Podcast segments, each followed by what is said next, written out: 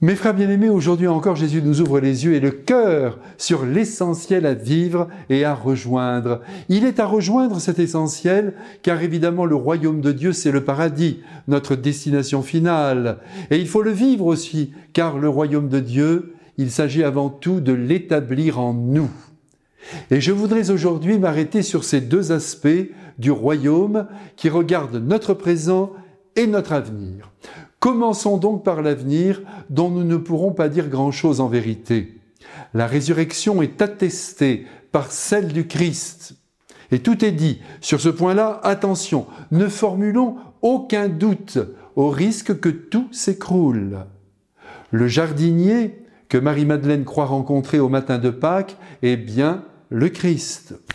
De même dans le Cénacle, c'est bien lui qui, avec son corps glorieux, franchit les portes sans les ouvrir, montre ses mains, ses pieds, son côté. Les apôtres ne sont pas victimes d'une hallucination collective. La preuve, c'est que le morceau de poisson qu'ils mangent devant eux n'est plus dans l'assiette. Quant aux disciples d'Emmaüs, ils n'ont pas rêvé.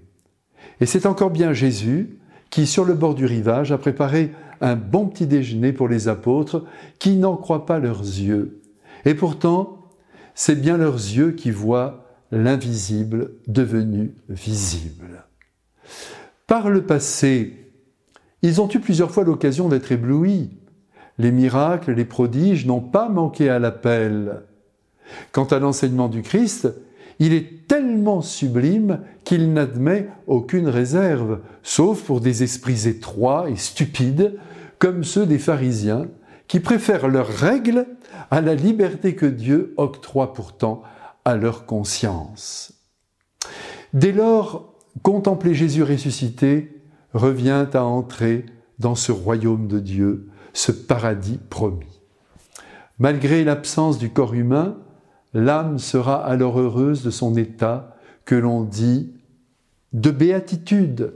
Et c'est bien vu car on sera béat devant Dieu notre Père. On sera émerveillé par sa présence, émerveillé par celle de la Sainte Vierge, et tellement heureux de retrouver les nôtres. Si nous sommes convaincus de ce que je vous dis là, on ne mettra pas, comme le dit si joliment le sens commun, tous nos œufs dans le même panier, dans le panier de ce monde qui est appelé à disparaître. Car si ce panier tombe, eh bien l'omelette est assurée.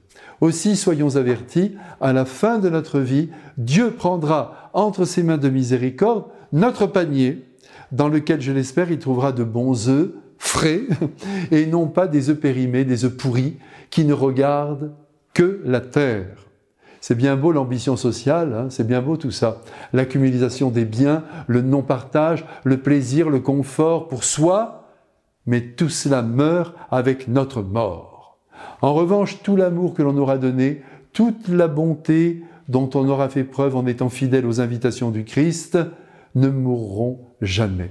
Et c'est en étant fidèles à l'Évangile que nous construisons en nous le royaume de Dieu. Autrement dit, que notre panier devient beau. Et je vais vous dire maintenant quels sont les œufs que Jésus, pour notre plus grand bien, veut trouver dans notre panier à notre heure dernière. Attention, c'est parti. Voici pour la liste des œufs. Il s'agit de considérer les autres supérieurs à nous, sous un angle qu'on ignore. Ça, c'est une chose essentielle.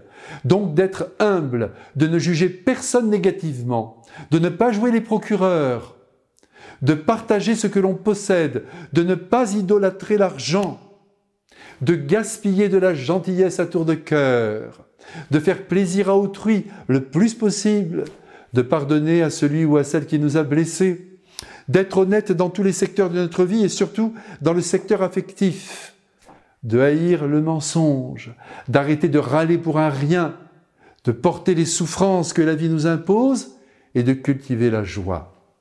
Voilà ce qui construit en nous aujourd'hui le royaume de Dieu et qui nous fera entrer demain ou après-demain dans celui qui nous attend.